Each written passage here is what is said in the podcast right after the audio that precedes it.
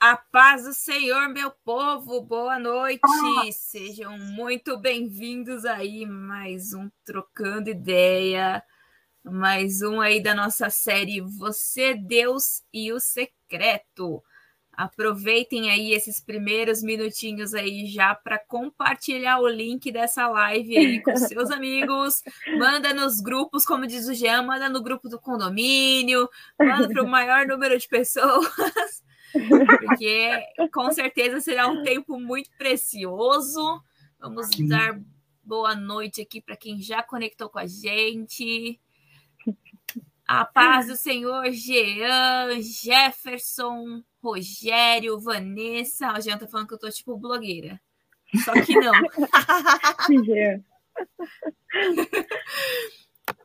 Então aproveitem também, se você não é inscrito no canal, se inscreva neste momento, não perca tempo e também já deixa o seu joinha aí, ó. Estou dando o meu joinha aqui agora neste momento que eu tinha esquecido. Hoje nós temos aqui a nossa convidada especial, a nossa advogada Jennifer Quinteiro. Advogada fiel, glória a Deus. Advogada fiel. Aí sim, Sara, aí sim, eu gostei. a paz do Senhor, gente. Tudo bem com vocês? Obrigada pelo convite, meninas. Pessoal do Pensando Fora. fora... Ai, gente, desculpa, trocando ideia. Calma, né? Pensando Fora da Caixa é só sábado. É só semana que vem ou esse sábado? Esse sábado. É esse sábado. Mas a paz, a paz de todo mundo aí. Estou muito feliz de poder conversar hoje sobre um tema muito especial. Amém. Boa noite, meu Paps, que acabou de chegar por aqui também. Está chamando todas nós de blogueiras por aqui. Uh! Cadê o patrocínio? Bom, é. Ah, queria mimos. Cadê os mimos? Se quiser doar para os cabelos, nós aceitamos. Ah, cara. ai, ai. Então, bora orar para a gente começar aí este bate-papo. Amém. Com certeza vai ser top. Amém. Senhor, em nome de Jesus, nós nos colocamos aqui, Sim. Deus, diante da tua presença.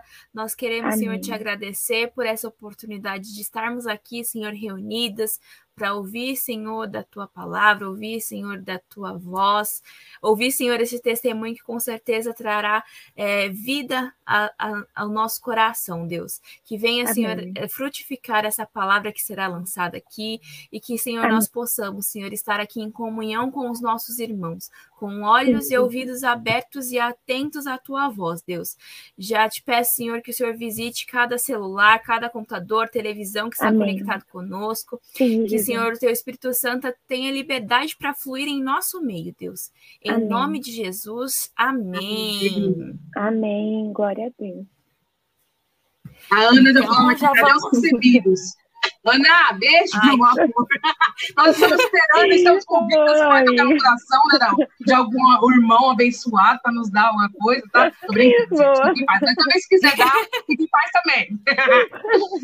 Caixa postal. Glória a Deus.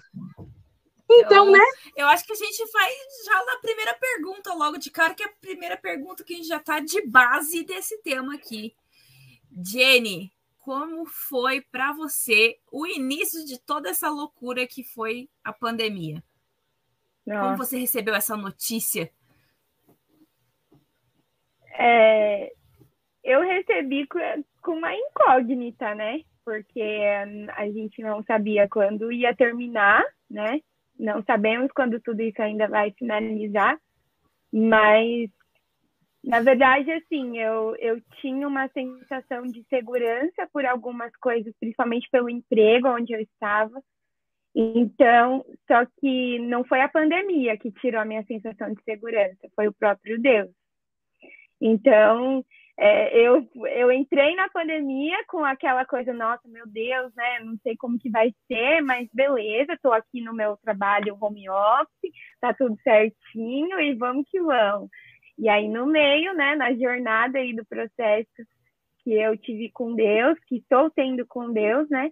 É, Deus me tirou completamente da zona de do conforto, né? E me colocou na zona de desconforto.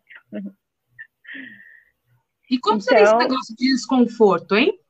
Porque, assim, às vezes a pessoa escuta e fala assim, nossa, mas Jesus te deixou na área de desconforto? É que nem eu comentei, né, Sarinha? É, quando entrou a pandemia, na minha mente eu tinha assim, é, graças a Deus o Senhor me deu um trabalho e eu tenho assim, graças a Deus eu tenho uma casa, então nada vai me faltar, o Senhor vai prover tudo. Só que aí, na zona de conforto, a nossa segurança está nos recursos do homem, né? Só que Deus, ele não quer que a gente tenha segurança nos recursos do homem. Por isso, o Senhor nos coloca à prova e até coloca experiências na nossa vida para que a gente entenda que nós dependemos da mão dele. Não é da mão de ninguém. O trabalho quem dá é Deus, mas ele pode tirar. Então, é, a pandemia veio para para mostrar né, que a segurança não está no emprego, a segurança não está em relacionamentos, a segurança não está na, nos seus projetos ou no seu dinheiro, né? Até porque a gente viu, infelizmente, muitas pessoas que partiram para a eternidade, pessoas do Senhor, como também pessoas que não eram do Senhor, infelizmente, foram para o inferno, né? Essa é verdade, a gente não pode deixar de falar isso, porque isso é real. Então, a gente viu assim, uma situação muito difícil, onde as famílias foram desestabilizadas. E é, todas essas situações nos mostraram que a gente nunca esteve no controle. Só que a gente, na verdade, nós como cristãos, a gente sabe que Deus está no controle, mas a gente não age de acordo com isso. Com o controle então, dele, né? Exatamente. Então a gente fala, a gente canta, Senhor, minha vida está em tuas mãos. Será mesmo? A sua, você sabe que sua vida está nas mãos de Deus? Você age de tá acordo com isso?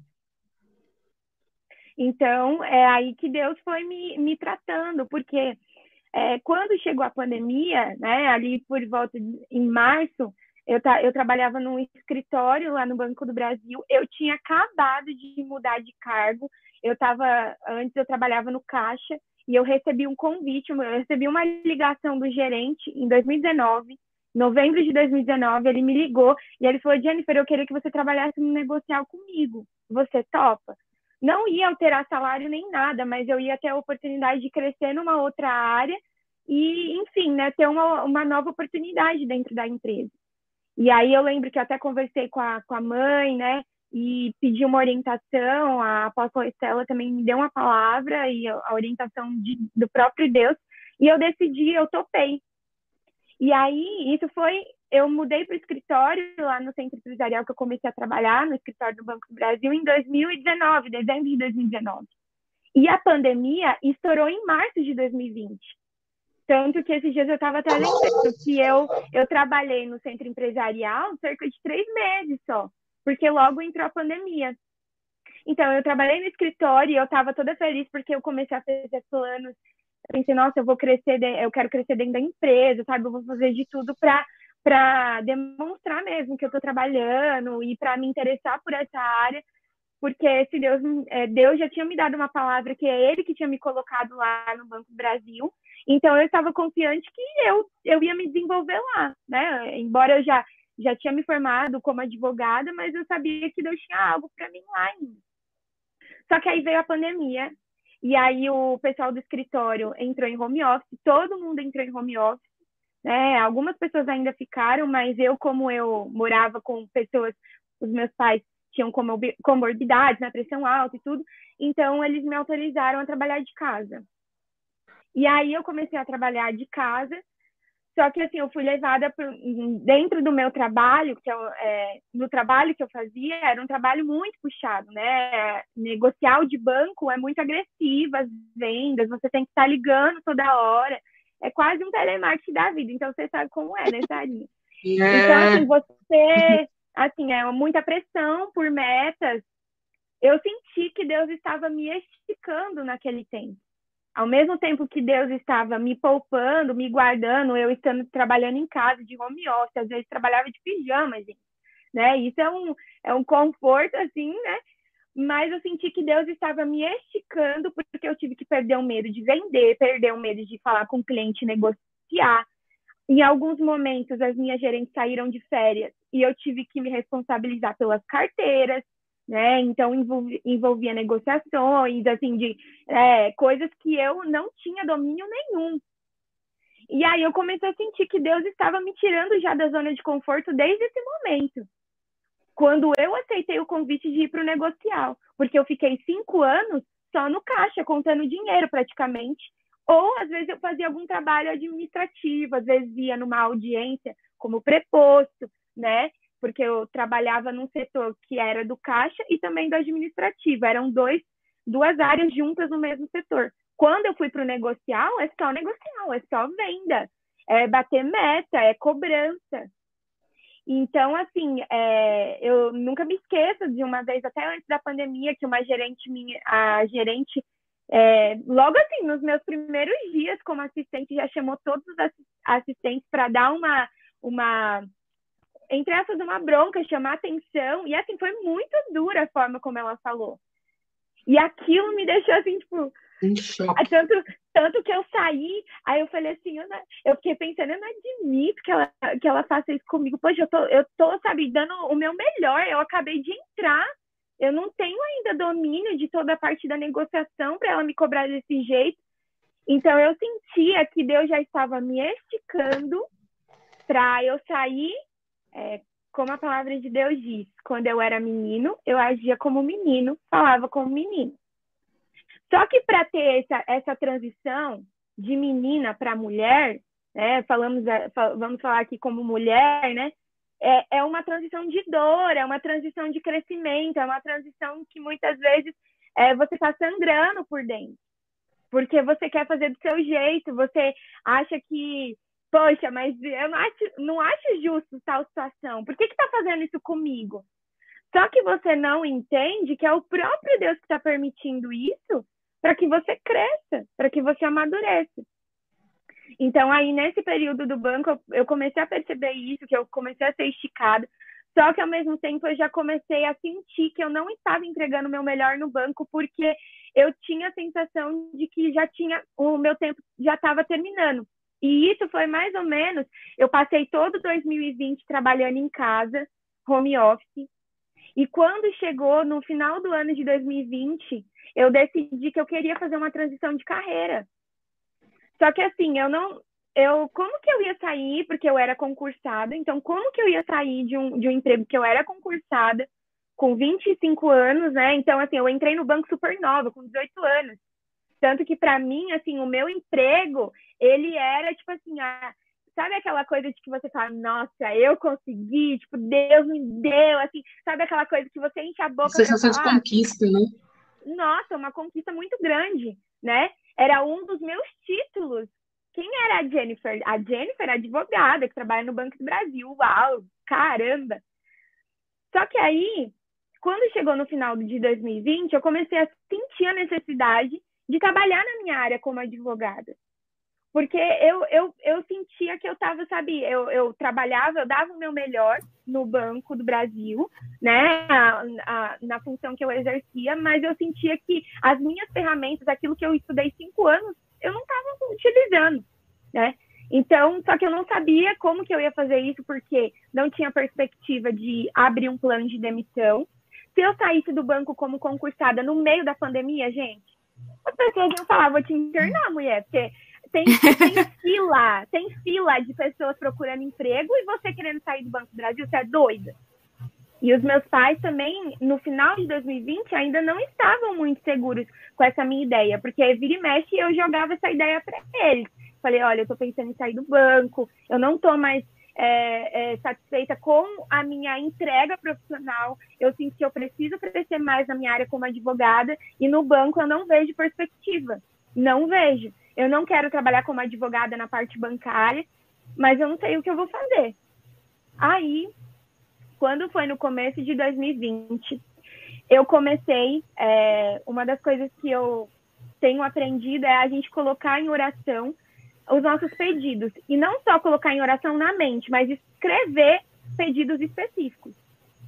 E eu lembro que quando foi no começo de 2021, mais ou menos, eu acho que foi no começo de 2021, eu coloquei no meu caderno de oração, ele está até por aqui, eu coloquei, escrevi no meu caderno de oração várias coisas que eu queria em várias áreas da minha vida. E aí, porque eu estava com muita dificuldade, quando você entra para intercessão, principalmente, você tem costume, o Rogério, ele pode confirmar isso. A gente tem muito costume, né, de orar pelas pessoas, interceder pelas pessoas. E a gente sente que é meio até estranho a gente interceder pela gente mesmo. Só que depois a gente descobre que se a gente não intercede pela nossa vida, como que a gente vai ter condições de interceder pelo outro? Então aí eu, eu eu, eu escrevi alguns pedidos e um desses pedidos foi que Deus me desse condições para sair do banco, mas de uma forma que eu tivesse condições de, financeiras de ter aquela reserva de emergência que todo mundo, né, fala que é importante ter quando você quer sair do seu emprego, pelo menos ali de uns seis meses. E na minha cabeça eu pensava, eu, eu preciso pelo menos ter aí uma reserva de, de um, um, um ano, mais ou menos, né? Então, o que, que eu fiz? Eu coloquei esse pedido em oração, comecei a regar em oração, só que eu também comecei a fazer um curso de transição de carreira. Então eu fui atrás, porque eu queria me planejar. Falei, senhor, se for da sua vontade eu sair do banco em um determinado momento, eu já quero sair preparada. Então eu fui fazer um curso de transição de carreira, desenvolvimento pessoal, para eu entender quais eram as áreas é, profissionais que eu tinha mais aptidão então, qual, qual seria o, meu plano? O que, que eu teria é, condições de, de bancar em relação a esse plano, até que desenvolvesse a empresa, até que desenvolvesse o escritório de advocacia, como que isso ia acontecer? Então, eu tive que fazer passo a passo, um acompanhamento, e beleza. Então, o que, que eu fiz? É, eu coloquei isso em oração, não sabia quando isso ia acontecer, mas eu tinha em mente assim: vou começar a guardar, fazer uma reserva de emergência, Daqui uns dois anos eu saio do banco, porque aí eu já tenho um dinheiro guardado e eu consigo sair. Então eu tracei esse plano. Daqui um ano e meio até dois anos estourando, eu saio do banco e aí eu vou ter condições, porque eu já me estruturei, já fiz um plano de carreira, de transição de carreira, já estou mais tranquila. Teve um dia que eu cheguei num pico de estresse muito grande no banco, muito grande. Eu liguei, eu lembro que eu liguei para minha, para uma colega minha do escritório e eu falei assim para ela, eu falei, amiga, eu vou sair do banco hoje, eu vou pedir demissão do banco hoje. Eu achei que eu ia ter um ataque, porque assim o nível de estresse estava tão grande que eu, eu, sabe quando você sai de si, você começa, você não começa mais a raciocinar. E hoje eu entendo que foi o próprio Deus que permitiu que eu ligasse para ela, porque eu ia fazer besteira, eu ia sair naquele dia. Porque senão eu, eu achei, na minha cabeça eu achava, eu vou surtar se eu, se eu não sair hoje do banco. E aí eu liguei para ela, ela falou, amiga, aguarda mais um pouco, amiga. Espera, toma uma decisão, mas vai com cautela. Não toma decisão agora. Então aí eu aguardei, né? Falei, ai meu Deus, eu não sei até quanto que eu vou aguentar. Mas amém, Senhor, tá nas suas mãos. E aí eu comecei a orar, a orar. Nos meus momentos de oração eu falava, Senhor, tá nas suas mãos. E eu falava bem assim: Deus, o Senhor me deu uma palavra que foi o Senhor que me colocou no banco. Então, quem vai me tirar é o Senhor. Eu não quero eu mesma me tirar, porque eu sei o temor que dá eu tomar uma decisão pelas minhas próprias, pela minha própria ideia, sendo que não é da tua vontade. Isso vai ser um preço muito alto que eu vou pagar se eu desobedecer ao Senhor. E aí eu comecei a regar em oração. Quando foi em janeiro, eu nunca me esqueço, foi num domingo, eu cheguei na, da, da igreja e aí eu abri o meu celular, tinha mensagem no grupo lá da empresa e o pessoal falando, gente, saiu um burburinho que amanhã vai sair um plano de demissão voluntária do Banco do Brasil. Aí, quando eu fiquei sabendo disso, eu falei, gente do céu, como assim? E assim, não, gente, como que o Banco do Brasil ia abrir um plano de demissão voluntária na pandemia? Isso ia so, isso soaria muito mal. Então, eu nunca imaginava que o banco ia abrir em pleno 2021, no ápice da pandemia, um plano de demissão voluntária. Mas o Banco do Brasil abriu. Tanto que saiu no jornal, a empresa realmente fez o plano de demissão voluntária. Quando foi na segunda-feira, já saiu. E aí eu falei, putz, só que assim, tinha alguns requisitos para você atender a esse plano de demissão voluntária. Para eu conseguir sair do banco, tinha alguns requisitos que eu precisava atender. E o que, que aconteceu? Um dos requisitos era o lugar onde eu estava é, atualmente, que era o escritório, estava com excesso de três vagas. Precisava zerar isso. Se eu continuasse no caixa, eu não ia conseguir sair do banco. Ou então, seja, três meses antes, três meses antes, eu aceitei me transferir para outro setor mas nunca tinha passado na minha cabeça que Deus já estava preparando o meu caminho para sair do banco. E foi exatamente isso que aconteceu, porque três meses depois, é, na verdade, três meses não, passou um ano depois de 2019 que eu aceitei a transferência, fiquei um ano trabalhando, mas logo em seguida veio esse plano de demissão em janeiro de 2021. Aí, eu, na hora, eu vi os requisitos para demissão, só que eu já estava num processo com Deus que me gerava temor, tomar decisões sem consultar, primeiramente, o Senhor e a palavra e os meus pais espirituais. Porque eu já tinha tomado muito na minha cabeça de tomar decisões pelas minhas ideias, por aquilo que eu achava que era muito legal, que estava no meu plano, é isso que eu vou fazer, eu tenho meu dinheiro, eu sou concursada e eu faço do jeito que eu quiser. Só que aí eu comecei a ser tratada nisso. Então, a primeira coisa que eu fiz foi, foi orar e falar, Senhor, eu pedi. E o Senhor pelo menos a, a, alguma coisa já está acontecendo. O plano de demissão voluntária já abriu. E aí eu fui conversar, eu orei com o Senhor e eu senti paz. E eu fui conversar com os meus pais biológicos primeiro. E os meus pais biológicos falaram, eles olharam para mim e falaram, amém, filha. E tudo começou a se encaixar, porque o banco ele ia pagar um determinado valor para eu conseguir me manter. Gente, exatamente o que eu tinha colocado diante de Deus aconteceu. Todos os requisitos que eu pedi ao Senhor para eu sair, até mesmo em relação a não ficar sem convênio durante um tempo, tudo isso o Senhor me proporcionou na saída do banco. E aí eu conversei com os meus pais biológicos e por incrível que pareça, eles abençoaram, porque, gente, estava no auge da pandemia ainda, janeiro de 2021. Mas eles abençoaram. Aí eu falei, meu Deus, agora também é a hora da verdade. Vou ligar para o apóstolo Estela. E aí, Senhor, o Senhor sabe, né, o quanto nós, como filhos, a gente é, entende que é o Senhor dirigindo nossos pais espirituais. Então, a palavra dele pesa na nossa vida, né? Porque a gente crê que é o Senhor que está dirigindo a vida dele. E aí eu mandei, eu lembro que eu liguei no vídeo para a apóstola e eu contei para ela, falei, mãe, surgiu essa essa oportunidade, os meus pais biológicos abençoaram e eu queria saber se a senhora me abençoa diante dessa decisão. Aí ela daquele jeitinho, filha, Deus abençoe você, filha, Deus está te levando para um novo tempo. Aí eu fiquei assim, uau, tudo está indo a favor de, de realmente acontecer.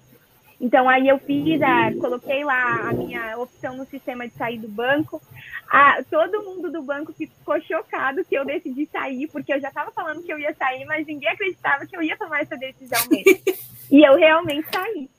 Mas assim, é, é, algo que eu pedi ao Senhor é que eu saísse de cabeça erguida. Eu não queria sair, sabe, é, frustrada, embora assim seja foi muito exaustiva a jornada, principalmente na pandemia, gente. Era renegociação atrás de renegociação, porque você trabalhar com a parte de financeira, né, das pessoas, imagina, na pandemia muitas pessoas ficaram desempregadas, milhões de pessoas. Então, assim, era uma, uma carga de trabalho alta, né? Então, é, depois que eu decidi realmente sair, o Senhor me abençoou e eu saí na bênção, né? E aí, beleza. Aí eu falei, nossa, agora eu vou cumprir o, o, o, meu protocolo aqui, né? A minha, a minha linha do tempo. Que eu saí do banco, saí antes do que eu esperava, beleza. Mas eu vou seguir os meus planos. Então, eu vou estudar para essa tal área, vou abrir uma empresa e eu vou, vou trabalhar nisso. E eu falei, nossa, amém, senhor, é, é isso que o senhor quer, né? E aí eu comecei realmente a, a, fazer, a trabalhar na área que eu imaginava, comecei a estudar, fazer curso, me especializar. Só que aí chegou um, um momento, é, durante esse período, depois de janeiro, ali fevereiro, que aí é, na intercessão, é, nós como intercessores, o Senhor nos chamou para interceder durante esse tempo de, de pandemia, em algumas situações muito específicas. Então, tinha momentos que a gente fazia é, momentos de intercessão, às vezes de madrugada, de manhã, seis horas da manhã, era assim, relógio de oração, e era algo que eu não tinha experimentado ainda. Eu até comentei com as meninas que eu entrei na intercessão em agosto de 2019. Então, eu fiquei pouco tempo da intercessão, tipo, no tempo normal. Porque eu, eu vivi mais a, a, a parte da intercessão durante a pandemia, né? Então, eu comecei já num, num nível assim, tipo, já vão arrancar seu couro, minha filha. Então, eu estava como estagiária, aí quando entrou a pandemia, um pouco depois, já, já saí do, do, do um pouco, acho que antes da pandemia, se eu não me engano, eu saí do, da, do estágio. Um pouquinho antes da pandemia. Aí entrou a pandemia, foi no fogo. A gente já foi colocado no fogo como intercessor. Ô, Jê, aí... só continuar seu, seu raciocínio rapidinho, uhum. só para você falar mais ou menos. Você explicou pra gente como que foi sua vida profissional, né? No tempo da pandemia, é, pra, como o Jean colocou, primeiramente, vamos lá, Lília, beijo, meu amor. Ana Andrade, a, a Evi, eu acho que eu já falei, mas um beijo para você. Maria da Glória. E quem mais? Quem mais? Quem mais? A quem Sandra. mais? Sandrinha. Um beijo, meninas. Então, você falou basicamente como que foi sua vida profissional. E como o Jean colocou aqui, parece loucura. Porque quem vai para o banco parece que vai morrer no banco. Por quê? É um emprego bom. É um emprego bom. É muito cansativo, deve ser assim, é, comer a mente mesmo da pessoa, porque tem muita coisa para fazer. E lidar com pessoas não é fácil. Só que você, você já te, eu acho tão interessante você começar a falar.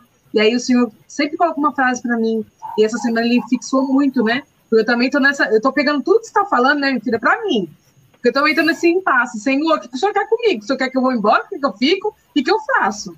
E, a gente, e o senhor colocou uma frase no meu coração que é o que você viveu é melhor as coisas como elas terminam do que como começam.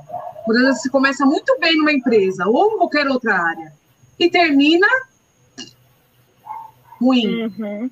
E uhum. como que você teve que sair de lá? Debaixo da bênção. Porque aí, se você é debaixo da bênção, outra coisa que o senhor falou para mim também. Debaixo da bênção, meu filho, eu preparo coisa melhor. Se você deu um valor naquilo que é pouco, eu vou te colocar em coisa maior e você também vai dar valor. Só que se você saiu do pouco, e eu não vou te colocar no muito, se você não deu graças, né? E com tudo isso, começou a falar e aí me despertou. Quando você falou assim, Sara, chegou 2020, 2020, e aí eu saí da, da do, estágio, do estágio da intercessão para a intercessão mesmo, e as coisas começaram a pegar em 2020. Porque em 2019, eu acredito que já, já existia o Covid, só que todo mundo ficou no silêncio, porque chegou Janeiro já tinha caso, mas todo mundo ficou no silêncio. Fevereiro já tinha caso. Depois do carnaval, eles lançaram, né? Essa pérola aí pra gente que a gente está passando até agora. Mas como que foi para você lidar? Saiu da, da, da, zona de conforto, que você tinha explicado pra gente, que Deus tirou você da zona de conforto para fazer você evoluir, esticou você. Olha como Deus é perfeito, né? O, o Senhor esticou ela em que sentido? Filha, eu vou te colocar em várias áreas que você nunca atuou, para poder abrir sua visão e fazer você amadurecer. Também é uma coisa que estou passando e eu não estava entendendo, agora entendi. Muito obrigada, viu? Deus te abençoe. Aí você começa a parar para pensar. Às vezes você briga com o Senhor porque você está passando por uma dificuldade muito grande. Mas às vezes é o Senhor te esticando, meu filho. Abre os olhos, eu não vou aí. Você fica o quê? Não, Senhor, isso é muito ruim, isso é muito ruim. Então, só te esticando para te levar para outro patamar. Só que se você não sai disso aí, você não anda, né? Aí, como que foi para você a questão de você chegar, sair do, do estágio da, da intercessão e para definitivamente viver algo novo, já com um tempo maior, olha como Deus é perfeito, com um tempo maior para ter uma, uma tipo flexibilidade para trabalhar e ainda é, lidar com o ministério. Olha como o Senhor é perfeito em tudo, né? Mas como que você lidou? Porque foi o boom de morte. Então a intercessão deve ter trabalhado assim, de chorar lágrimas de sangue, porque imagina, se você está intercedendo por pessoas, você está sentindo a dor delas. E como uhum. que foi para uhum. você é, sair dessa, da, dessa toda essa visão que o Senhor te esticou no mundo profissional para você estar preparada no mundo espiritual? Como que foi para você quando você saiu do, do estágio do, da intercessão para efetivamente começar a viver junto com o seu, paralelo com o seu trabalho e o ministério? É, eu até queria pontuar, meninas, que como tem alguns detalhes, pode ser. É, vocês podem me cortar, assim, para não ficar tão intensa, mas algumas coisas eu acho importante falar, até porque são de experiência com Deus, que é o que a gente está falando de Deus secreto. É, eu entendo, só para explicar assim, eu entendo que quando Deus ele nos chama para uma transformação de dentro para fora, ele, ele vai transformar todas as áreas da nossa vida.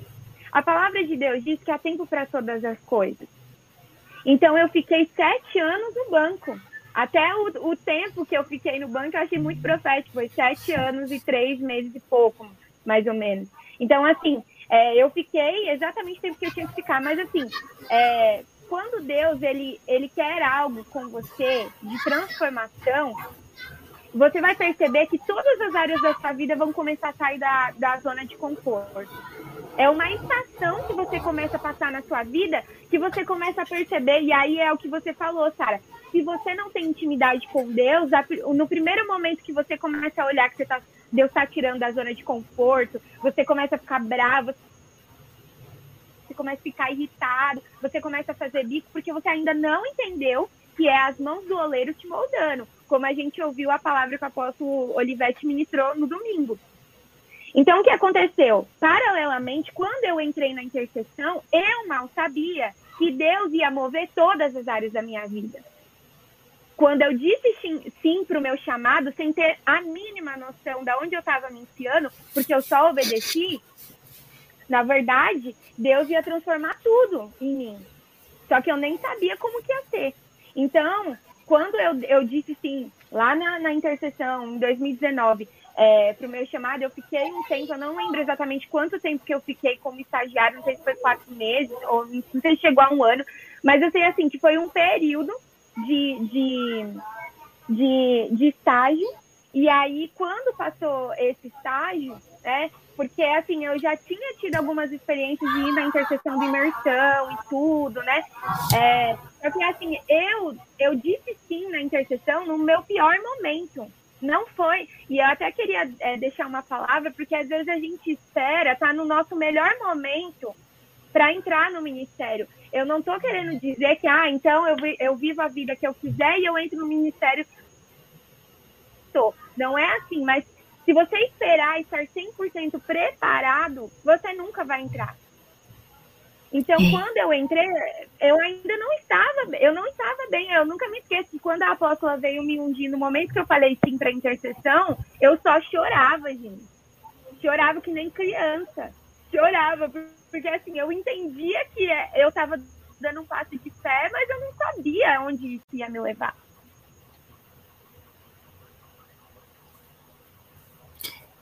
Ih, acho que caiu a tênis dela.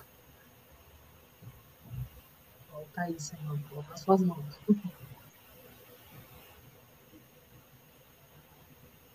Enquanto isso, vamos dar boa noite para quem acabou de entrar. A paz Gil, a paz Soninha, a paz Cleusa. Sejam bem-vindas. Ô, Senhor, toca aí na internet. A melhor parte, ou quer dizer, né? Já começando a esquentar na questão de, do ministério, aí cai. Mas em nome de Jesus vai voltar. Vocês que, que ainda não entraram agora, não conseguiram assistir o começo, vai estar disponível também no YouTube para depois você assistir na íntegra. Eu sei que vai falar com muitas pessoas, porque nesse período que nós estamos passando está sendo muito difícil para muitas pessoas, por causa de emprego, por causa de não entender o que o senhor está fazendo. E nesse tempo que nós estamos vivendo de pandemia ainda, o Senhor está tirando muita gente do conforto no conforto no ministério, no conforto no trabalho, no conforto daquilo que você acreditava, porque na realidade o, o chamado do Senhor, o evangelho, não é para o conforto, não é para os preguiçosos, não é para os. Volta, Senhor, em nome de Jesus. Aê, voltou. Voltou. Então, meninas, é, quando, quando eu decidi, então eu não sabia para onde ia me levar. Aí eu fui para o estágio, e aí só que aí entra a pandemia e veio a, é, veio a, pandemia e veio a responsabilidade de interceder. E um dos pontos que eu comecei a perceber que Deus, porque assim, a, na época, em 2020, né, eu já estava na intercessão, eu ainda estava trabalhando no banco, embora de home office. Mas, assim, eu, eu, comecei a perceber que, além de estar sendo esticada no trabalho, eu estava sendo esticada na minha vida espiritual. Se a perceber que é, tinha problema fora da minha vida. Porque às vezes a gente acha que a nossa vida é muito problemática e que a gente, coitado de nós, né? E de novo, Senhor. Que na realidade da intercessão, Voltou? Agora voltou. voltou. Ih, tá acho que caiu de novo.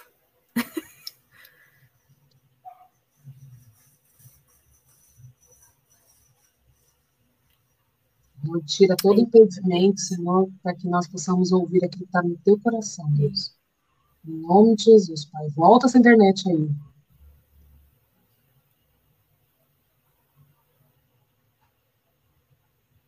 Não, mas olha, a Vanessa colocou aqui, olha como Deus está falando. É, é isso. é, é, estar com os ouvidos abertos para ouvir aquilo que o Senhor está falando. Porque ela está contando a experiência dela, mas a experiência dela com certeza está falando com cada um de uma forma diferente, na área que o Senhor quer tratar mesmo. Né? Ela estava falando sobre a questão de que ela orou para o Senhor sobre sair da empresa. No começo do ano eu tive essa experiência também. Aí eu cheguei para a mãe e falei: então, olha, estou passando por muita coisa lá, não sei, coloquei um prazo para mim e para Deus de que até o final do ano eu vou decidir se eu vou continuar lá. Aí a mãe olhou para mim: você quer uma resposta agora? Não é para você sair. então, dezembro passa, vai, vai para hoje, né? Tá bom, muito obrigada. É. É, mas a gente e tem aí... que entender também que o que a gente faz hoje, sem a direção do Espírito Santo, impacta toda a nossa história. Então a gente tem que tomar muito cuidado com isso. Aê! Voltou. Voltou. Coloquei aqui no celular, senão, gente, então, tá difícil. Vai vai. então, aí, é, o que aconteceu? Eu percebi que existia problema lá fora. E que se eu não orasse, não intercedesse, era vida ou morte. Então eu comecei a ver quando a apóstola fala sobre um fio de cabelo, é porque realmente é um fio de cabelo. Só que até então eu eu conheci algumas coisas, porque depois eu vou avançar mais um pouco e eu vou falar o que foi o divisor de água para mim, o que verdadeiramente eu senti que foi o meu encontro com Jesus. Então, aí, o que, que eu fiz? Eu falei, nossa, meu Deus. Então, tipo, eu sou intercessora, né? Eu tenho que orar pelo pedido Caiu das pessoas. É, tipo, começar a cair a ficha. Então, assim, e até para assim, na época que eu tinha decidido entrar na intercessão em 2019, isso foi muito forte. Eu comecei num um tratamento do estômago, eu, come, eu tinha dores terríveis, que eu, na época eu ainda tra trabalhava presencial, eu ajoelhava no chão do banheiro. Meu chefe chegou a me encontrar no chão do banheiro de tanta dor no estômago que eu sentia. Isso durante a, a época que eu entrei na intercessão. Até que o Rogério, esse testemunho é, é, foi tremendo, porque o Rogério, é, ele teve uma direção do Senhor, a apóstola falou para ele me ungir no, no, estômago, e aí quando ele, quando ele me ungiu através da unção do Senhor, eu não tive mais dor. A dor Olha. foi cessando, até que não teve mais. E era uma dor muito esquisita, porque pelos exames já tinha sido curado que, o que tava, que eu fazia tratamento. Não tinha razão de ter essa dor. Então eu sabia que era um ataque espiritual. Então, tudo isso vai desencadeando para aos pouquinhos o Senhor começar a me mostrar, filha, tem muito mais. Então, eu comecei a ser esticada. Em 2020, eu fui esticada, mas eu ainda não estava entendendo algumas coisas. Eu estava na intercessão e comecei a ter experiências com o Senhor, mas eu não não tinha uma profundidade ainda. E por que, que eu não tinha uma profundidade? Aí vai entrar o ano de 2021. Quando entrou o ano de 2021, quando teve aquela. Eu saí do banco, e se eu não me engano, foi exatamente quando eu saí do banco. Foi aquele. Lembra aquela época lá de 2021 que estava tudo bem, final de ano, todo mundo saindo, viajando, que parecia que a pandemia tinha acabado? O que, que uhum. aconteceu? Voltou a gente teve que voltar tudo de novo. E aí voltou com assim uma, ondas de, de pessoas sendo internadas, um negócio assim, um, sabe, pesado. E aí o Senhor deu a direção para a intercessão começar uma, uma campanha realmente de é, é, assim relógio de oração muito intenso. Então a gente intercedia, intercedia em horários intercalados, né? Era é, era muito. Gente, e, e, eu vou falar uma coisa para vocês: Deus vai pegar exatamente aquela pecinha, como se diz, aquela pessoa que tem dificuldade de orar, que não gosta de orar, que não gosta de compromisso, que Deus vai pegar exatamente essa pessoa que não gosta de obedecer para tratar ela, até ela entender que é o próprio Senhor que trabalha e é Ele que transforma. Não é para nossa glória, é para a glória dele. Então, aí o que, que aconteceu? Eu ainda não tinha, é, não tinha vivido essa experiência de relógio de oração mais intenso. Aí deu é, essa época de 2021, eu não lembro exatamente quando foi, se foi em junho, mas assim, foi, é, foi um período que a gente teve que orar, era três vezes ao dia, e orações assim, a, a, o nível da intercessão era alto e exigia muito da gente um compromisso e como eu já tinha saído do banco, eu tinha essa maior disponibilidade de estar nos três horários. Gente, e tinha, tinha momentos que aí teve, eu nunca me esqueço de um dia que eu pensei assim: ah, esse dia eu vou pedir para a apóstola me liberar para eu ir almoçar no sábado com a minha família, vai ter um churrasco de, de aniversário, não, sei o que, que era assim, sabe? E aí Deus falou assim: você não vai sair. E você não peça para a apóstola, você vai continuar na oração. Porque a gente estava ali no meio da oração intercedendo. E eu assim, ó, mordendo minha língua. Eu, eita, Deus, não faz isso. Com... Mas, Senhor, só uma folguinha, Deus. Só uma folguinha. e lá, e, e, e, não é, assim, a, a intercessão não é a força do braço humano. É pelo Espírito de Deus. A gente entra na brecha por obediência, mas tudo é a obra de Jesus Cristo de Nazaré. Nós estamos debaixo da autoridade de Cristo. A gente não faz pelas próprias mãos e nem pode fazer, porque nós estamos mexendo ali com o terreno do inimigo, né?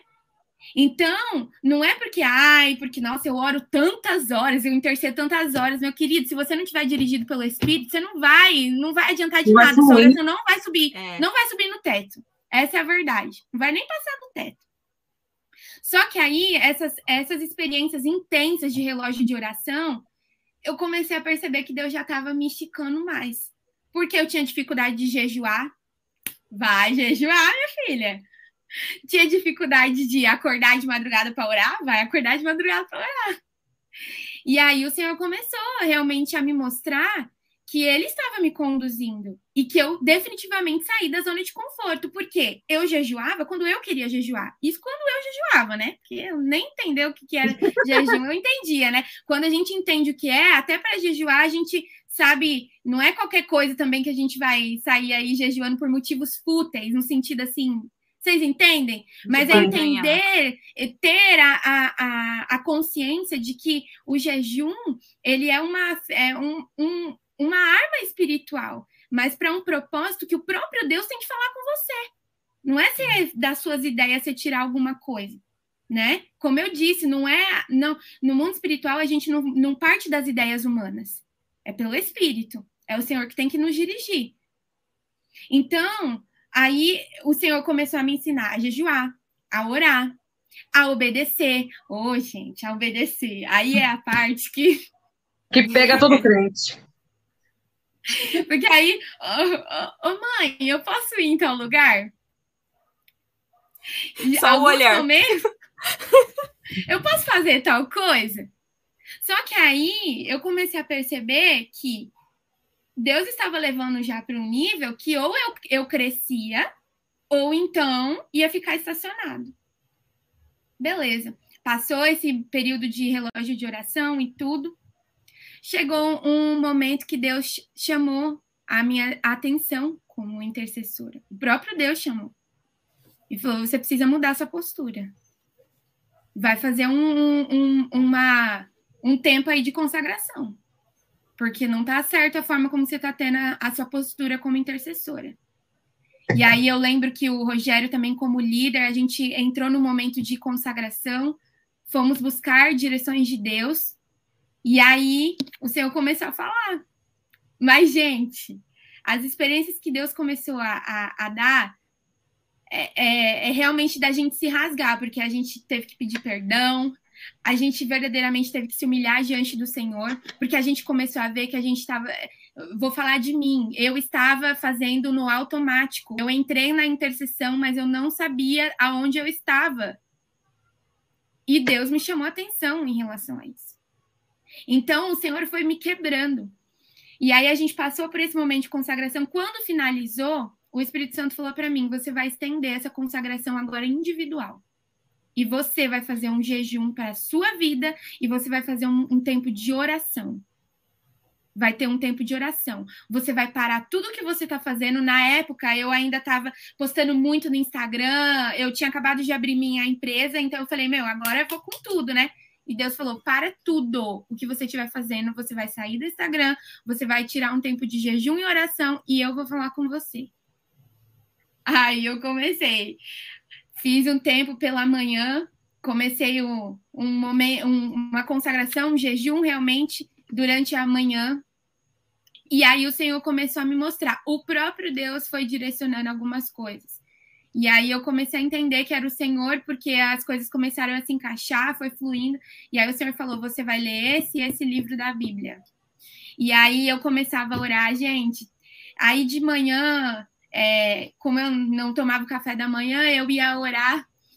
E a presença do Senhor começou a ser tão palpável que eu sentia, eu não, não tenho o dom da visão aberta, mas eu senti o próprio Deus me visitando.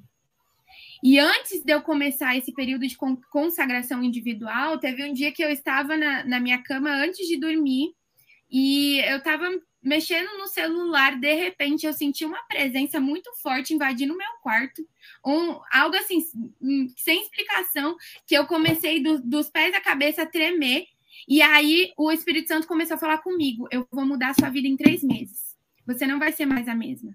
E aí eu comecei a anotar, e é algo que eu até indico para quando você tiver o seu momento de devocional com Deus, o Espírito Santo falar coisas para você, anote. Porque isso é o diário da sua vida, é um legado que você vai deixar para as próximas gerações de intimidade com Deus. Gente, isso é a maior riqueza. E aí, até mesmo para que isso seja sirva de testemunho, né? Então, é, aí eu anotei, eu falei, Jesus, e assim, eu até gravei, eu fiz um gra uma gravação, eu falei, o Senhor me visitou hoje, o Senhor falou isso, isso, isso, e daqui três meses ele falou que tudo vai mudar na minha vida. Mas o que, que eu imaginei de tudo mudar na minha vida? Meu Deus, vou ficar rica, vou casar, vou. Ixi, vai, vai lá tudo. Agora, a, promessa, a promessa de Deus vai se cumprir na minha vida. Mal eu imaginava que, na verdade, o Senhor estava me levando para um secreto para um nível de águas mais profundas, aonde eu não enxergaria como que ia terminar, nem como que ia começar, nem como ia terminar. E aí, nos momentos que eu comecei a ter de oração de manhã, o Senhor começou a falar comigo, eu comecei a ler o livro de Jeremias, e aí o Senhor começou a me ministrar muito. E aí o Senhor me ministrou sobre a, uma das, das coisas muito fortes que o Senhor me falou durante o momento de secreto, foi sobre a aliança. A primeira coisa que Deus me confrontou foi: filha, como você tem levado a aliança que você tem feito comigo, com seus pais espirituais, com seus pais biológicos, com seu ministério? Uma aliança você não quebra por qualquer coisa, porque uma aliança é para sempre, tem que ser inquebrável. E principalmente comigo, relacionamento comigo, que sou o teu Senhor, tem que ser eterno. Como que você tem levado? Você tem levado a sério a sua aliança? E aí, esse primeiro momento foi um momento de choque, aonde eu vi que eu era uma menina, que eu fazia o que eu queria. E que eu, eu gostava da agitação espiritual, do sobrenatural, gostava, falava em línguas e reteté e bababá, mas eu não tinha compromisso com a palavra de Deus. Eu não conhecia o Deus que eu servia. Nossa, Jennifer, mas como que você não conhecia o Deus que você servia se você nasceu né, de berço evangélico? Porque eu não li a Bíblia. Eu lia só alguns trechos, mas eu não dedicava tempo para ler a palavra de Deus e entender quem é o Senhor dos Exércitos, quem é aquele que criou os céus, a terra e o mar. E por isso que o inimigo existe uma guerra muito grande para que a gente não abra a nossa Bíblia. Dá um sono, dá uma dor de barriga, dá, dá vontade de olhar o TikTok, Netflix. Por quê? A palavra de Deus revela quem é Deus. E no momento que você tem a revelação de quem é o Senhor, tudo muda na sua vida. Você entende quem é você, você conhece o seu chamado, você se posiciona no lugar certo. Mas para eu conhecer Deus, eu tenho que ler a palavra. Não tem, um, não, não tem uma mágica. Então, foi a partir disso, comecei a ler a, palavra e ter a profundidade de entendimento através do Espírito Santo, porque é o Espírito Santo que traz a revelação. Então, é você abrir a Bíblia, você ler a palavra e falar: Jesus, o que o senhor quer falar comigo? Aconteceu isso, isso, isso com Jeremias, Jesus. O que, que o senhor quer me ensinar? O que, que tem a ver com, com a estação da minha vida que eu estou passando?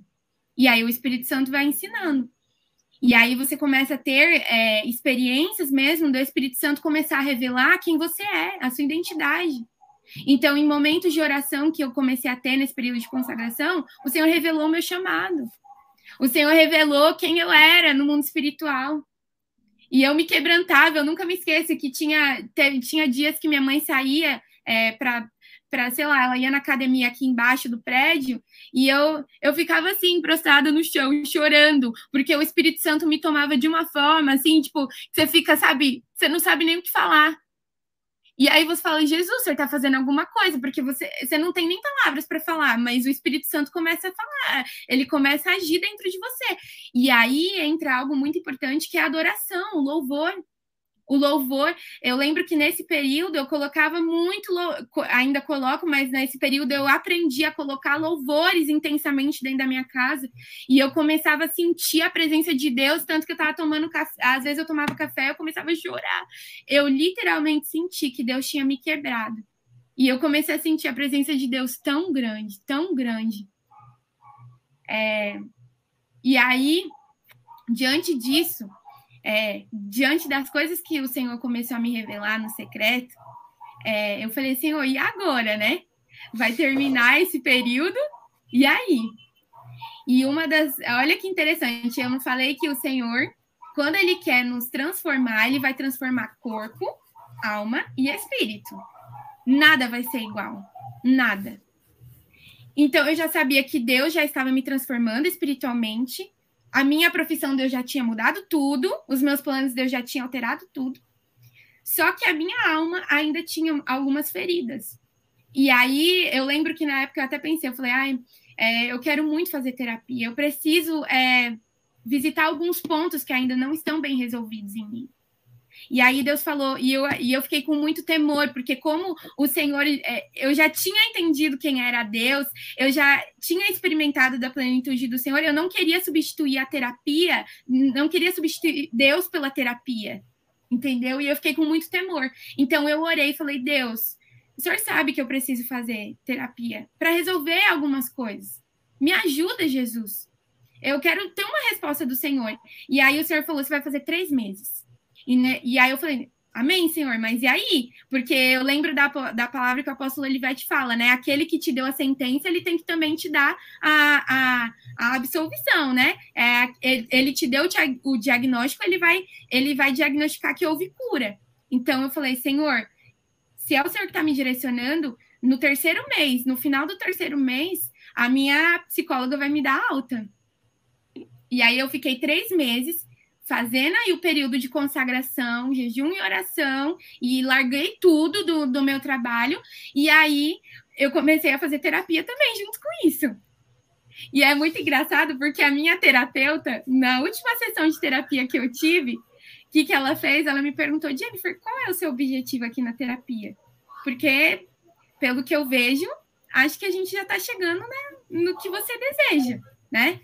Então, a gente conversando, porque o psicólogo ele não pode falar diretamente que você está de alta, mas ele vai te conduzir a você enxergar que você já atingiu o seu objetivo. E aí, uma das coisas que ela me falou, ela falou: Jennifer, a primeira sessão você veio toda maquiada, você veio de terninho, toda bonitinha, e você está saindo na sua última sessão de cara lavada. E aquilo, na verdade, estava mostrando o meu coração o Senhor foi tirando tudo, porque eu precisava tirar, me tornar nua diante da presença de Deus e até diante da, da, da psicóloga, para que o Senhor abrisse, rasgasse o meu coração e eu fosse definitivamente curado. Então aí eu entendi que já era o tempo. E quando eu saí, eu terminei a, a, a, essa, essa parte da terapia e aí eu falei, Senhor, uau, o Senhor falou para mim que seria três meses. E foi três meses. Porque foi exatamente o período que eu passei orando, e o Senhor falando comigo e me quebrando, e mostrando coisas, é, experiências que eu não consigo nem falar, descrever, porque é, é tão secreto, né? Até Charles Spurgeon, ele fala que a, o secreto ele é um manancial. O nosso secreto é como um manancial. Em Cantares fala isso. Nosso coração é como um manancial. Então, é, é um acesso que só o próprio Deus tem. Então, a, a partir daí eu percebi que Deus começou a curar o meu coração. Só que beleza, Jennifer. Tá legal, você teve experiências com Deus sobrenaturais, mas o que, que aconteceu na prática? Aí vem o segundo ponto. Porque tudo que você vive no seu secreto não é para ficar só no secreto. É Deus moldando você, preparando você para você sair e de por todo mundo e pregar o evangelho a toda criatura. E isso começa dentro dessa casa. Então, aí, nesse período, Deus começou a me ministrar. Você está agindo assim e assim com seus pais. Muda a sua postura. Você precisa honrar os seus pais. Você está fazendo isso e isso dentro da sua casa. Muda a sua postura. Você está falando isso, isso, isso. Muda seu modo de falar e de pensar. Então, Deus, o próprio Espírito Santo, ele vai nos mostrando. É verdadeiramente uma conversão. Porque eu, nas, eu sempre fui da igreja, mas eu nunca, eu não conhecia Jesus, gente. Não conhecia. Então, verdadeiramente, o Espírito Santo ele foi mudando tudo, a minha forma de pensar. E o próprio Deus tinha falado para mim, em um dos momentos que eu tive em oração, o Espírito Santo falou para mim: eu vou mudar a sua forma de pensar. Eu vou tirar todas as suas prioridades. Eu vou mudar tudo nada vai ficar igual. E eu realmente comecei a enxergar que começou a mudar tudo. A minha forma de pensar, as minhas prioridades. Eu comecei, eu, eu comecei a enxergar as coisas de uma outra forma. Era mu é muito doido, muito doido. É sobrenatural do Senhor. E aí, na prática, o Senhor começou a me dar oportunidades de beleza, filha, você já está com, com o seu manancial transbordando, então agora vai transbordar nas outras vidas. Você precisa transbordar. Você já entendeu que eu sou pleno para você. Uma das coisas que eu não entendia é por que, que Deus, Deus, eu não sinto que o Senhor me ama. A gente não tem que sentir que Deus nos ama. A palavra de Deus diz que nós, que Deus nos ama. E isso é suficiente. Porque vai ter momento que a gente não vai sentir mesmo que Deus nos ama. Mas não é por sentimento, é pela palavra de Deus. Então isso começou a mudar a minha vida. E aí eu entendi, Senhor, o Senhor me ama. E eu comecei a sentir plenitude de Deus, porque eu era uma pessoa extremamente carente, uma pessoa que me comparava com as outras pessoas. Eu era uma pessoa invejosa, ciumenta. E eu não tenho vergonha de falar isso, porque o próprio Deus é que nos transforma. Se o Senhor transformou Paulo, por que, que ele não ia me transformar? Por que, que ele não, não nos transforma? E isso tudo foi no secreto que Deus começou a me tratar. E aí, quando eu comecei a sair, o Senhor começou a me dirigir para honrar a vida dos meus pais, honrar a vida dos meus pais espirituais. O Senhor deu palavras muito claras a respeito de como eu tinha que me, me comportar e qual era a minha postura dentro do meu ministério. Então, a partir disso, eu comecei a, a agir de forma diferente. As minhas atitudes começaram a mudar. Só que assim, gente, é um passinho de cada vez. Nós somos é como um bebê para o Senhor a gente vai dando um passinho de cada vez. E o Espírito Santo, conforme você vai lendo a palavra de Deus, conforme você vai se, se, se, consertando, você vai confessando o pecado, isso é muito importante. Em todo momento nós precisamos confessar os nossos pecados, porque ele vai nos perdoar e vai nos dar força para a gente agir de forma diferente. Mas a gente precisa confessar. Tinha dia que eu entrava no meu, no meu secreto com Deus, eu falava, Deus, eu tô com raiva disso, disso, daquilo. Deus, eu tô desejando isso para a pessoa. Eu não posso desejar isso. Eu me ajuda a mudar, muda o meu coração. Eu rasgava, literalmente a gente não pode ter dedos com o Senhor, no sentido de mostrar quem nós somos, porque é isso que Deus quer. Então aí eu comecei a ter experiências dentro da minha casa. Primeiro começou com os meus pais e depois começou ali na, na casa da minha irmã. Deus, Deus é, teve uma experiência específica com a vida dela, onde Deus trouxe palavras de conhecimento e coisas assim, fora, surreais, palavras de conhecimento para o ministério de crianças, né? Então, a gente começa a perceber que Deus nos trata no secreto. E depois deles nos tratar no secreto nas bases, porque Deus sempre vai nos tratar no secreto, mas tem coisas que são base que Deus tem que dar um detox na gente, sabe? Aquele período de detox. E aí, depois disso, a gente começa a transbordar e ser usado nas mãos de Deus, não é o contrário. Por que, que muitas vezes eu fazia coisas que não davam frutos? Porque eu não tinha segredo com Deus. Eu não tinha meu tempo de, de devocional com o Senhor, eu fazia de qualquer forma, quando eu queria, dava uma preguiça de ler a Bíblia, dava uma preguiça de orar. Então, como que eu queria que as coisas acontecessem? A gente quer o sobrenatural de Deus, a gente quer ver cura, a gente quer ter dom de palavra de conhecimento, mas como que a gente vai querer isso se a gente não busca na fonte? Se a gente quer o automático, que alguém coloque a mão na nossa cabeça e fale: receba agora o dom da cura. então, tudo isso foi, foi sendo transformado. E aí o Senhor trouxe palavras e detalhe. O Senhor me dirigia, mas eu sempre estava comunicando tudo que estava acontecendo, coisas sobrenaturais que aconteciam assim, e que às vezes para mim era até estranho, porque eu falava, Deus, mas que, que, que, é isso? Eu não entendo o que está acontecendo. Deus começava a me acordar de madrugada. Teve um, alguns dias, o Senhor me acordava todo, toda madrugada, todos os dias. Eu não colocava relógio para despertar. E eu comecei a entender que era o próprio Deus nesse período de detox. E na minha cabeça, o que, que eu pensava? Nossa, um dia eu quero ter um encontro, sabe, radical com Deus. Ah, sei lá, eu vou me matricular numa escola de missão, vou me matricular numa escola de intercessão e louvor, porque aí Deus vai me pegar e, e vai tratar tudo que precisa. Entra no seu quarto, fecha a tua porta, e ali eu vou te recompensar. Fala com teu pai em secreto e eu vou te recompensar. É no nosso quarto é na nossa intimidade com Deus dia a dia. A gente não precisa de festas, a gente não precisa de confraternização, a gente não precisa de agendas lotadas para buscar aquilo que nós podemos buscar agora. No, no seu banheiro, lá você pode clamar o nome de Jesus e a presença do Senhor se manifestar de tal maneira que você começa a chorar no chuveiro. É isso. A presença de Deus é acessível em qualquer lugar, mas ele quer um coração quebrantado. Então, é, nesse tempo, eu também comecei a compartilhar com a, a apóstola, né? A, eu com, compartilhava com ela as experiências que eu estava tendo, porque eu teve um dia que eu expliquei para ela, eu falei, mãe, tá acontecendo isso, mas não tô entendendo nada. Eu não sei se isso é de Deus, se, se essas experiências se é da minha cabeça.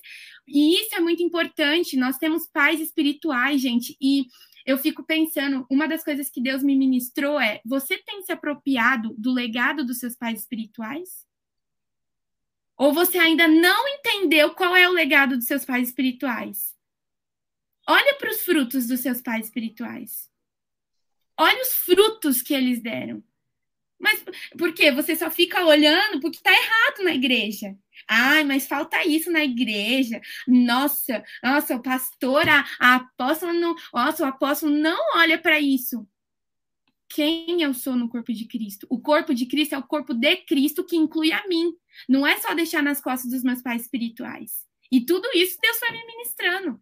É claro que existem muitos detalhes que eu nem vou lembrar agora, mas tudo isso foi construindo. A palavra de Deus diz que é o quê? Metanoia, transformação na mente. E é isso, é o Espírito Santo que faz isso. E aí, uma das experiências, só para finalizar, diante de tudo, porque eu ainda estou vivendo muitas coisas, muitas coisas novas, mas Gente, não é porque, nossa, Deus é muito. Deus tem um tratado especial com a Jennifer. Não, é com todos os filhos de Deus, porque a palavra de Deus diz que ele nos deu acesso ao Pai. Jesus Cristo morreu na cruz do Calvário e o véu se rasgou. Então a gente tem acesso a tudo isso.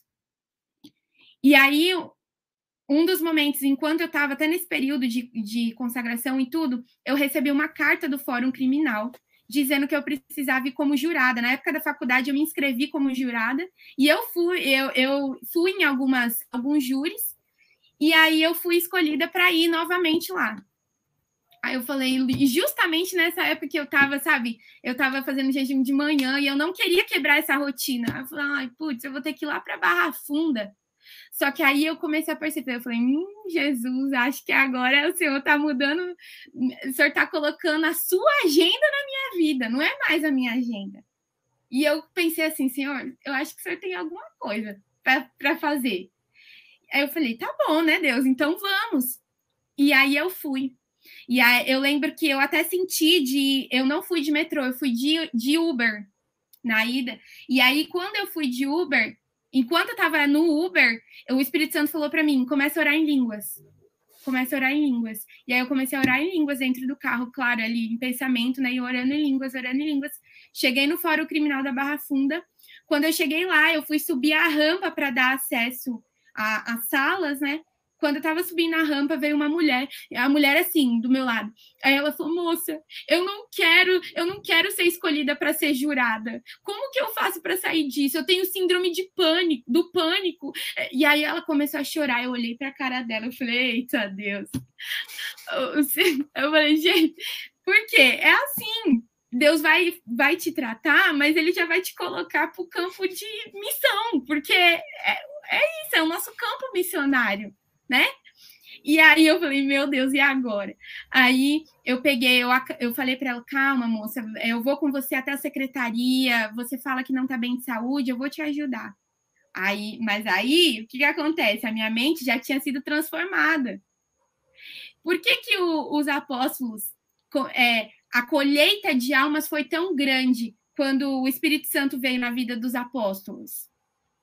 Por quê? Porque o Espírito Santo começou a dirigir, e aí, pelo Espírito, as pessoas começaram a aceitar Jesus, as pessoas se convertiam. Não era nada por é, pensamento humano, era pelo Espírito. É o Espírito que nos dá autoridade para pregar o nome dele, na, na, na vizinhança, onde a gente vai. Não é mais as nossas ideias. E aí eu comecei a sentir dentro de mim, eu falei, meu Deus, eu preciso orar por essa mulher. E aí eu, eu chamei ela de canto no fórum mesmo. Cheguei, eu falei, moça, eu posso orar por você? Já tinha dado tudo certo, ela ia embora, ela não ia ficar na audiência. E aí eu, eu orei por ela. Eu falei, você conhece a Jesus? Ela, ah, eu vou na igreja de vez em quando. Eu falei, você já aceitou a Jesus? E aí, naquele momento, a gente fez o apelo, eu, eu, orei junto com ela, ela aceitou a Jesus. Eu orei para que o Senhor a libertasse da depressão mesmo, ela tem, teve acesso ao meu número, eu passei para ela o meu número, para ela me ligar depois se ela, se ela quisesse, mandasse uma mensagem. Gente, aí imagina a minha cara quando, quando isso aconteceu. Eu falei, gente do céu, eu não tinha coragem de, de perguntar para nenhum ser, nem para um passarinho, você quer aceitar Jesus? Eu não tinha essa ousadia, não, gente. Porque essa ousadia vem pelo Espírito. E aí eu falei, meu Deus, eu fiquei pensando, Deus, a mulher dentro do fórum, ela aceitou o Senhor e, e o estado daquela mulher, aí eu já orei por. Eu fiquei assim, Jesus, não tem explicação o que o senhor está fazendo. Então a gente começa a ver que o próprio Deus vai nos levando a, a ter experiências e experiências que vão que do nosso secreto para fora a palavra de Deus diz que rios de água viva fluirão. Então, flui de dentro de nós para as outras vidas. E aí a gente vai, por onde nós passamos, o Espírito de Deus vai passando e vai trazendo vida. Então, se você está ali num ambiente de morte, quando você abrir a sua boca, você vai, vai ter vida naquilo que você falar. Se você estiver ali com alguém conversando, a pessoa começa a falar: ah, eu, eu, tô, eu não tô conseguindo dormir, tô depressiva, eu quero morrer, já tentei me matar várias vezes. Você, pelo Espírito de Deus, você vai orar por aquela pessoa e já falar de Jesus para ela aceitar Jesus. E o que, que eu comecei a perceber? Que, na verdade, é nós que retemos o nosso secreto com Deus. A gente determina o nível do secreto com Deus. Não é mais ninguém. Até, às vezes a gente até culpa o diabo, nossa, mas o inimigo não quer que eu seja uma pessoa mais firme na casa do Senhor. Não, é você, são as suas escolhas individuais. Então foi isso, meninas. É, são muitas, são muitas coisas, assim, sabe? É, não dá nem para explicar, porque eu gosto daquela palavra que diz que é, e até ministrei isso no Pensando Fora da Caixa, né? Que é o Espírito de Deus você não sabe, é como um vento, você não sabe de onde vem nem para onde vai. Então hoje eu olhando a minha vida, eu não sei, eu sei algumas nuances da onde veio, mas eu não sei para onde vai. Mas eu percebo que duas coisas são muito importantes: a obediência e o quebrantamento. Todos os dias você precisa se quebrantar na presença de Deus. Não é porque você já tá, você já se acha mal bonzão, né? Nossa, tô muito espiritual, tô orando, intercedendo. Não, ixi. Tem muita coisa ainda para tratar. E aí vem sua mãe espiritual e traz palavras ali de confronto pela direção de Deus. Só que aí, como você já conheceu o Senhor, você sabe quem ele é, e uma das coisas é você, quando você conhece a Deus, imagina só, a palavra de Deus diz que Moisés teve que esperar seis dias para entrar na presença de Deus na nuvem de glória. E isso me gerou muito temor, sabe? Porque Deus falou assim para mim quando eu li essa palavra: Como você entra na minha presença? Como que você me busca? Como que você quer a minha glória? Como que você está entrando? Você acha que é de qualquer forma? Aí você fala, meu Deus, eu não tenho temor. Como que eu me porto na igreja? Então, tudo isso Deus vai transformando a sua forma de se portar com as pessoas, a sua forma de se portar dentro da casa do Senhor. Você começa a enxergar que você faz parte do corpo e que você tem uma responsabilidade sim. E você vai prestar conta diante do Senhor, porque Jesus, a palavra de Deus diz que o Senhor vai chamar cada um e vai perguntar o que nós fizemos e ainda vai provar as nossas obras. Então, isso tem que nos gerar temor, irmãos. Se isso não nos gera temor, eu não sei o que, que vai gerar temor diante, no, diante das nossas vidas. Porque se a gente não tiver temor diante disso.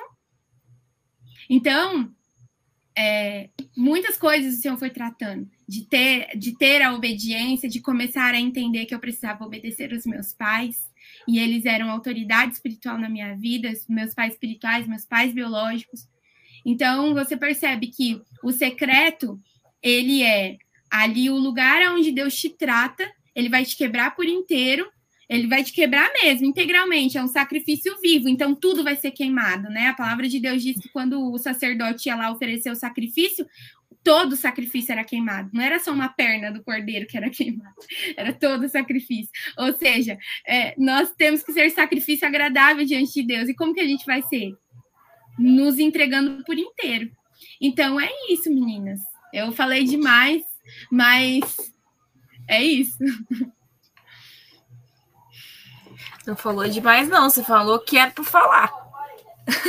Antes de entrar aqui, você tinha comentado que você orou para que o Senhor direcionasse é, o que você ia falar aqui. E com certeza é, foi ele que trouxe as palavras à sua boca, porque eu recebi muito, né? Acredito que vocês que estão assistindo aí também é, e que a gente possa verdadeiramente entender essa palavra, né?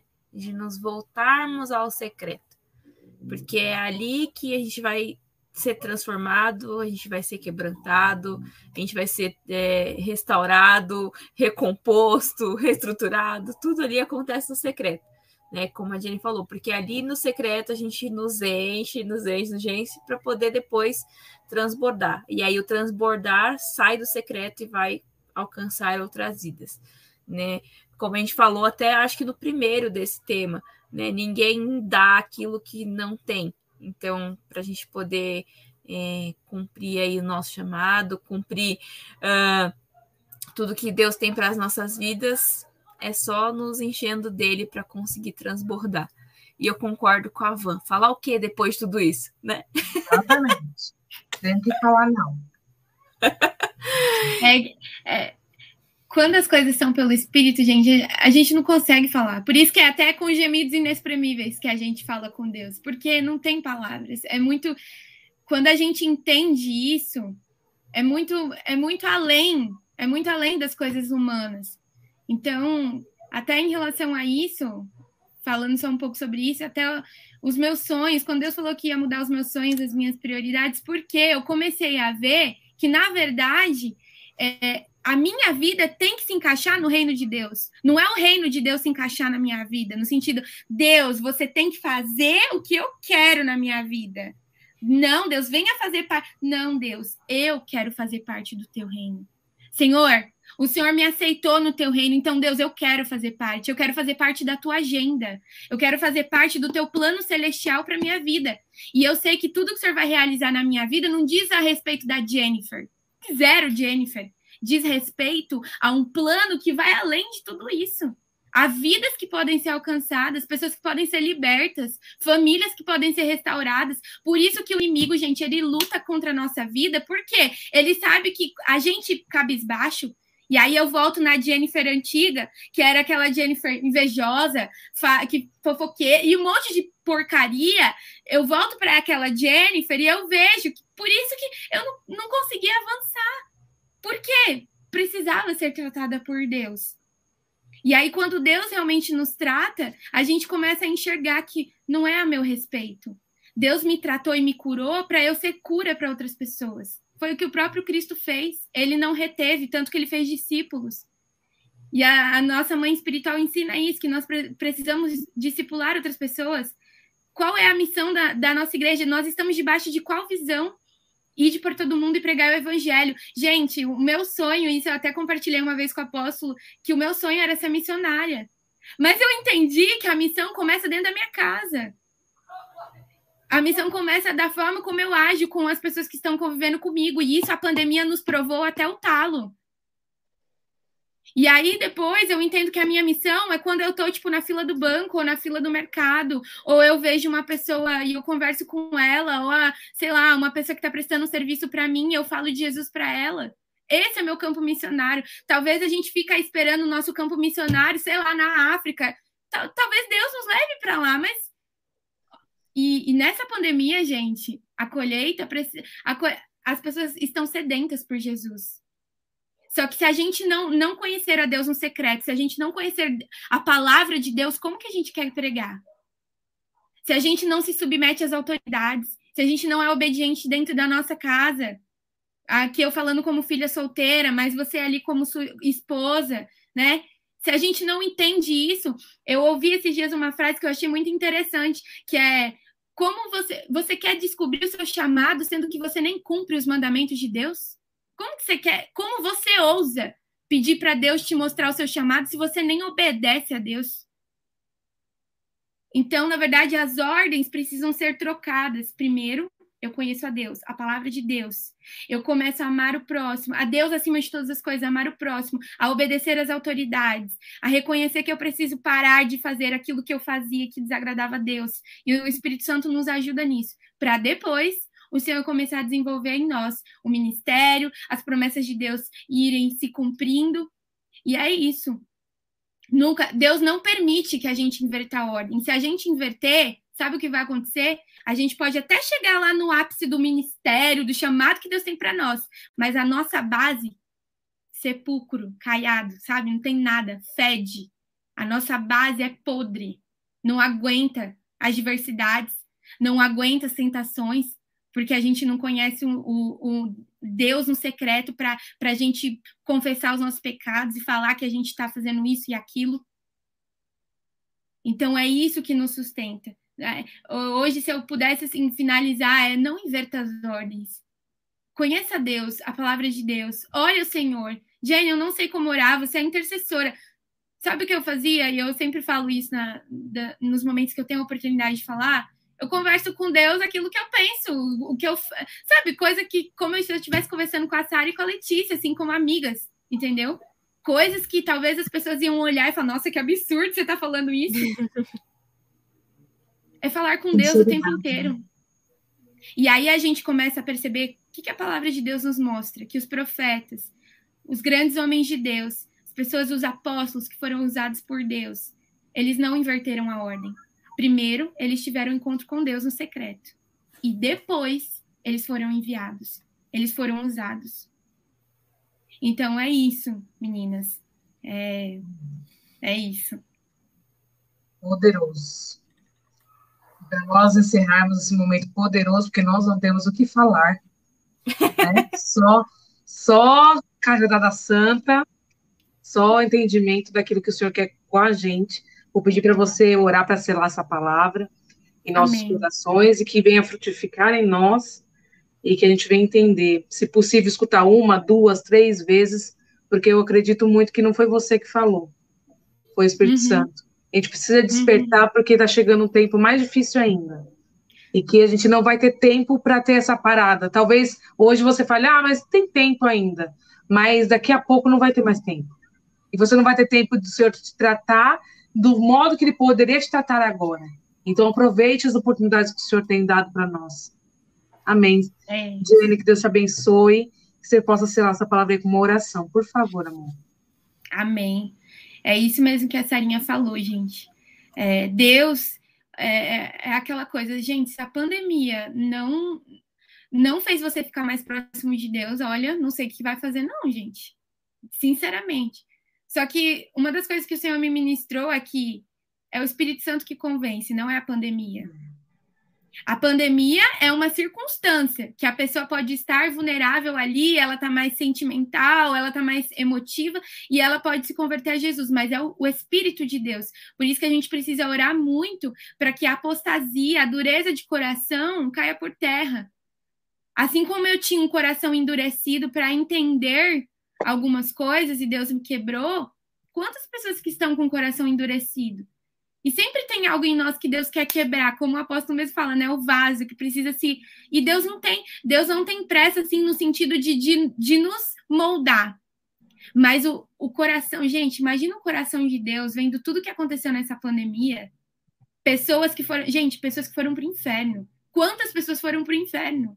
Sem conhecer a palavra de Deus. Imagina o coração de Deus olhando para nós agora como humanidade e o Senhor perguntando: e aí, meu fi meus filhos, ide por todo mundo pregar o evangelho? Vocês esqueceram disso? Então, o coração de Deus, qual que é a agenda de Deus para esse tempo? Agora, nesse momento de oração, eu quero convidar você a fechar os seus olhos e pergunte para o Senhor: Senhor, qual é a agenda do Senhor para esse tempo? Jesus me trata, Jesus, porque eu creio que assim como Deus tem me tratado, o Senhor vai tratar cada um de nós, porque nós somos filhos. Mas ele quer nos tratar porque ele tem a agenda dele. A agenda dele é o quê? É colheita de almas, é levar pessoas para o reino dele, para o banquete celestial. Não é sobre só uma promessa de ah, a promessa do, do, do meu ministério, do meu, do meu sonho profissional. Não, é muito além. É vida eterna, é vida eterna. Então, peça ao Senhor neste momento, Pai, eu peço em teu nome, Jesus, nesse tempo, Pai, que nós conversamos, Pai. Tantas coisas, Pai, que o Senhor revelou para as nossas vidas, Pai. O teu Espírito está entre nós. E eu peço neste momento, Deus, que o Senhor visite, Senhor, o coração de cada um, Senhor, que neste momento me ouviu, tem, está me ouvindo, Deus. Na verdade, Pai, não está me ouvindo, está ouvindo a tua voz, Senhor, porque é o Senhor que fala através de nós. E eu peço, Jesus, que o Senhor se tem pessoas, Pai, que estão com dificuldade, Pai, de ler e entender a Bíblia, Pai, estão com é, uma preguiça, Deus, de orar, Senhor, tira, Senhor, arranca, Senhor, essa preguiça, Pai. A tua palavra diz que até o desejo de te adorar vem do Senhor, Pai, Santo uhum. Espírito, assim como o Senhor me encontrou, Deus, aquele dia no meu quarto, Deus. Encontra, Senhor, cada um dos meus irmãos. Porque, Pai, as tuas águas são profundas, Deus. E a transformação que o Senhor tem para nós, Pai, é de dentro para fora. E quando o Senhor nos transforma, Pai, tudo ao nosso redor muda, Deus. O Senhor sabe que hoje eu estava falando com o Senhor que o Senhor coloriu a minha vida e eu peço, Jesus, traga cor para a vida dos meus irmãos, Pai. E a cor quem dá é o Espírito Santo. Por isso, Pai, eu peço em teu nome, Jesus, quebra, Senhor, toda a mentalidade de escravo, Deus que faz com que as pessoas, Pai, não se apossem, não se apropriem, Pai, do legado espiritual que o Senhor tem para nós, da visão espiritual que o Senhor deu para o nosso pai espiritual, para nossa mãe espiritual. Talvez nós estamos, Senhor, patinando e não estamos entendendo, Pai, qual é o tempo do Senhor para as nossas vidas e para o ministério, Pai. Mas eu peço, Senhor, que o Senhor revele a nós. Pai, coloca cada um dos meus irmãos, Pai, no lugar que o Senhor preparou para eles. Porque cada um, a tua palavra diz que nós somos, é, fazemos parte do corpo de Cristo, Pai. E cada um tem o seu lugar. Talvez existem pessoas que estão perguntando, mas qual é o meu lugar? Senhor, revela, Pai. O teu Espírito Santo revela. Senhor, traz sonhos, traz visões, Pai. Senhor, desperta as pessoas, Pai, na, os teus filhos na madrugada, que as, não consiga nem dormir diante da tua presença, Pai para que o Senhor transforme, Pai, transforme o caráter, a mente, cure as feridas, Pai, porque se nós formos curados, Pai, nós seremos instrumentos do Senhor para curar outras vidas. Nós estaremos prontos, Pai, porque a colheita está, os celeiros estão brancos e nós precisamos ir atrás daqueles, Pai, que estão perdidos, Senhor. Cria em nós, Pai, a, a urgência no nosso coração. Assim como o Senhor tem a urgência, Pai, de almas. Traz a urgência de almas nas nossas vidas, Pai. Para que tudo que nós fizermos, Pai, os nossos sonhos profissionais, os nossos sonhos pessoais, é, ministeriais, tudo, Senhor, aponte para o teu trono, aponte para a vida eterna, aponte para algo maior do que nós mesmos, Pai. Senhor, eu peço, Pai, que o Senhor quebre em nós, assim como já foi ministrado aqui fortemente no dia que o apóstolo Alain falou sobre espírito de religiosidade. Eu declaro em nome de Jesus Cristo de Nazaré que todo espírito de religiosidade caia por terra. Senhor, quebra as correntes, Pai, para que as vidas enxerguem, Pai, que o Senhor é uma pessoa. O Senhor é um, o Espírito Santo é uma pessoa e merece toda a honra e toda a glória e todo louvor. O Senhor merece toda a honra e toda a glória e todo louvor. O Senhor não é um, um, um vaso de uma coisa feita por mãos humanas. O Senhor é real. A tua presença é real. A tua presença cura, a tua presença traz vida, a tua presença constrói, reconstrói, porque o Senhor é poderoso para fazer todas as coisas, Pai. E eu peço, Jesus, que a gente possa sair dessa live hoje, Pai, convictos que nós precisamos fazer a nossa parte como filhos, que é te conhecer.